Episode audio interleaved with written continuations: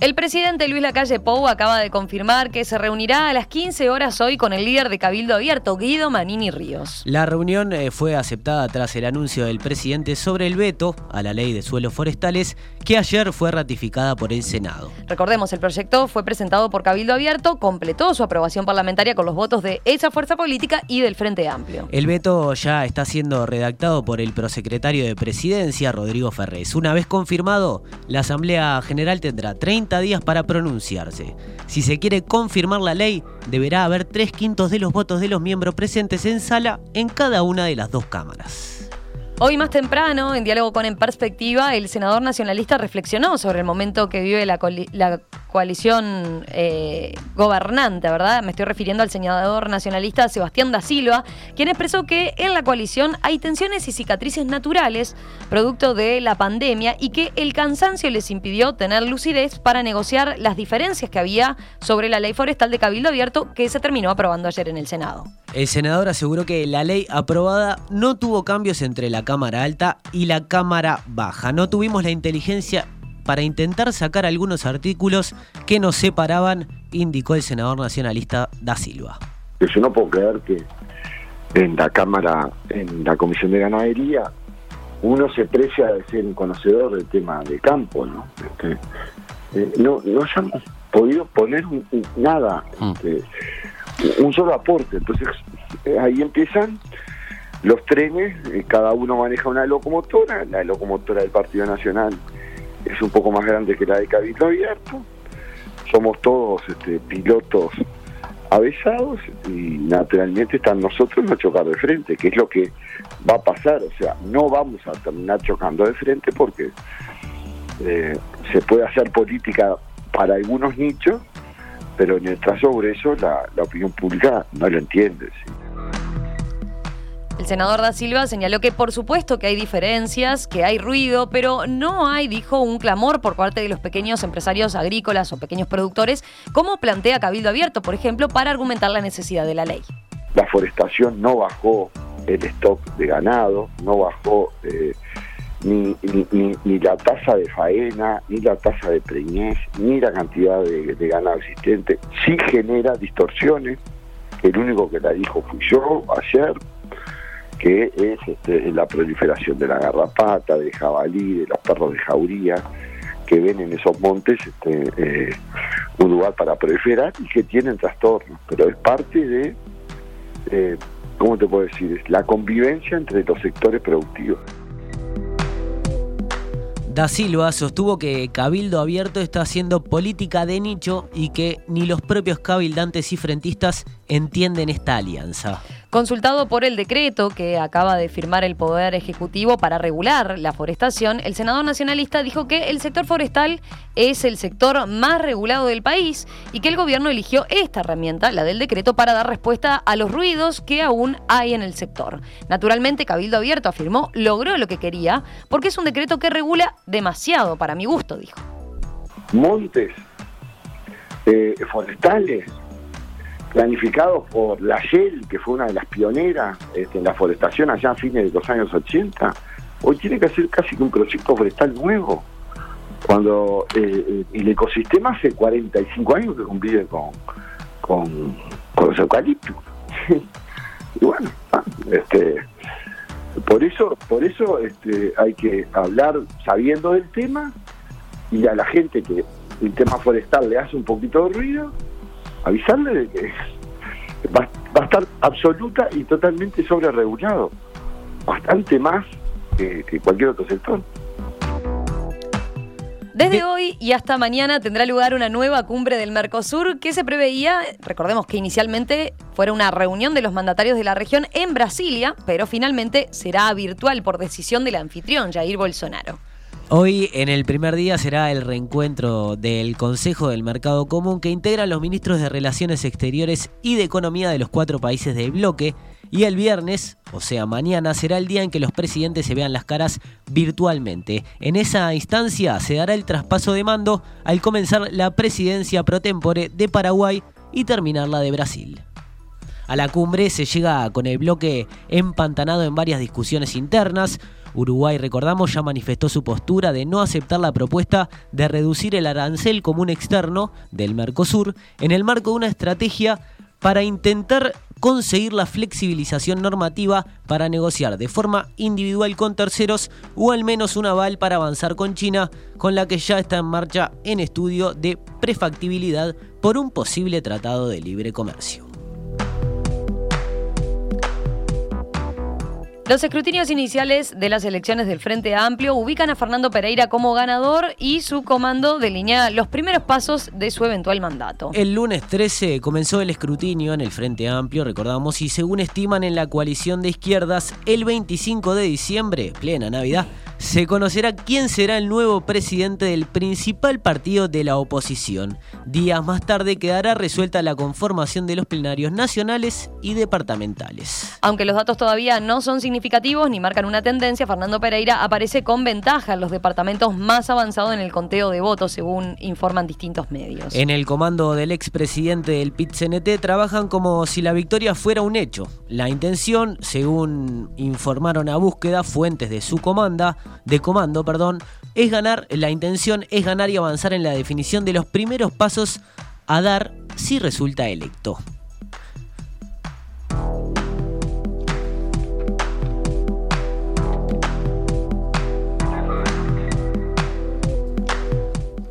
El presidente Luis Lacalle Pou informó que el Ministerio de Defensa acaba de incorporar dos patrullas oceánicas. Así lo confirmó el presidente Lacalle Pou en conferencia de prensa que se realizó hace un ratito y que estuvo junto al ministro de Defensa Javier García.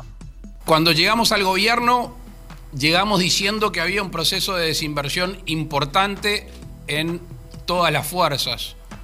Y desde que nos tocó hacernos cargo de la administración, hemos hecho inversiones de nuestro punto de vista no solo importantes, sino necesarias. Los dos aviones Hércules, sobre los cuales ustedes han informado y ya conocen las operaciones que realizan. Estamos pagando dos helicópteros que fueron comprados por el gobierno anterior. Tenemos encaminada la transferencia de tres lanchas Protector, que son básicamente lanchas fluviales. Y el día de hoy recién acabamos de firmar con el ministro de Defensa la compra de dos patrullas oceánicas.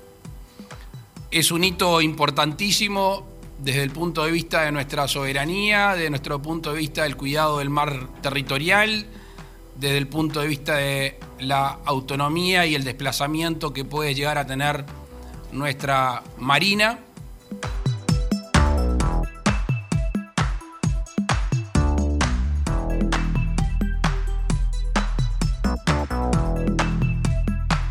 La Corte Electoral desestimó el pedido de la Comisión por el sí de cambiar el color de las papeletas celestes en la instancia de referéndum contra 135 artículos de la ley de urgente consideración. El recurso había sido presentado bajo el argumento de que ese color que identificará a la opción para conservar intacta la ley, es representativo de todo Uruguay. El argumento expresado por la Corte en mayoría, además de no compartir el planteo, indicó que cambiar un color cuando ya comenzó la campaña de propaganda altera las reglas de juego. Uno de los referentes de la campaña por el sí, Rafael Michelini, del Frente Amplio, cuestionó la decisión mientras que el presidente del directorio del Partido Nacional, Pablo Iturralde, valoró la decisión de la Corte Electoral. La Fiscalía de 33 imputó hoy al ex jefe de policía de Cerro Largo, José Adán Olivera, por el delito de revelación de secreto, tras haber difundido información reservada de una investigación por presuntos delitos de contrabando y corrupción policial en la que él también está involucrado. Olivera deberá fijar domicilio y la investigación continuará durante un año hasta que se pueda fijar la fecha para el juicio oral.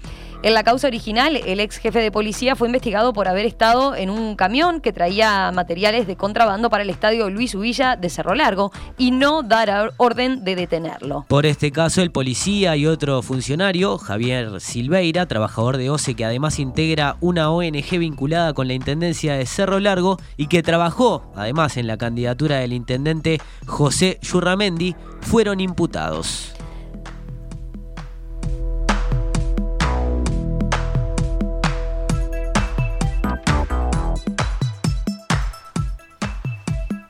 Cerramos parte con lo que tiene que ver con la cotización de la moneda a esta hora, concretamente a cuánto está el dólar. Bueno, a la compra 43 pesos con 35, a la venta 45 con 55.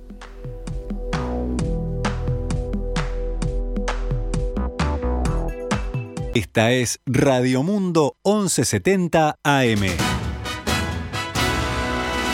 ¡Viva la radio!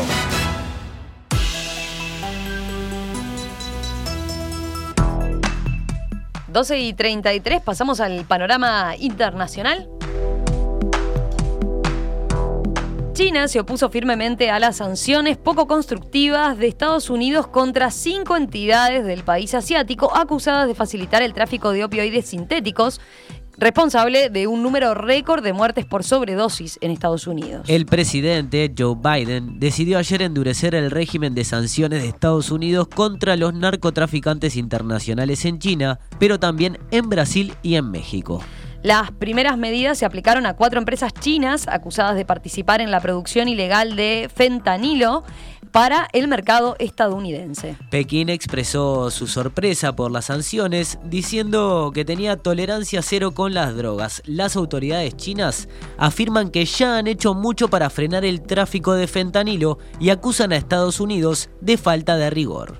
China se opone firmemente a estas formas de actuar por parte de Estados Unidos que no son constructivas, dijo el portavoz del Ministerio de Relaciones Exteriores chino en una rueda de prensa. Instamos a Estados Unidos a que respete los hechos y a que investigue por sí mismo las razones del uso indebido del fentanilo en su territorio y juzgue los esfuerzos de China con objetividad en lugar de incriminar a otros países, concluyó y subrayó el mandatario.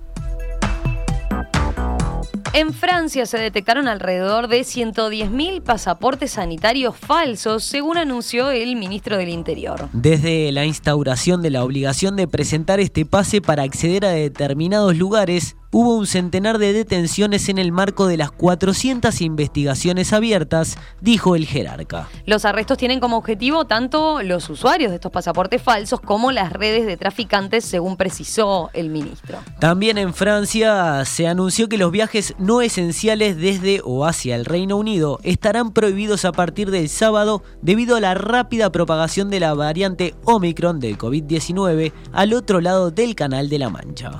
A partir de la medianoche noche del sábado, los viajeros, estén vacunados o no, deberán contar con una razón de peso para ir o volver del, Reino Unido, presentar una prueba de diagnóstico negativa y comunicar una dirección en Francia, según indicó el gobierno en un comunicado. Además, el aislamiento será indispensable a la llegada en un lugar elegido por los viajeros durante siete días, pero podrá levantarse al cabo de 48 horas si el test realizado a la llegada es negativo, según indicó el portavoz del Ejecutivo Gabriel Atal.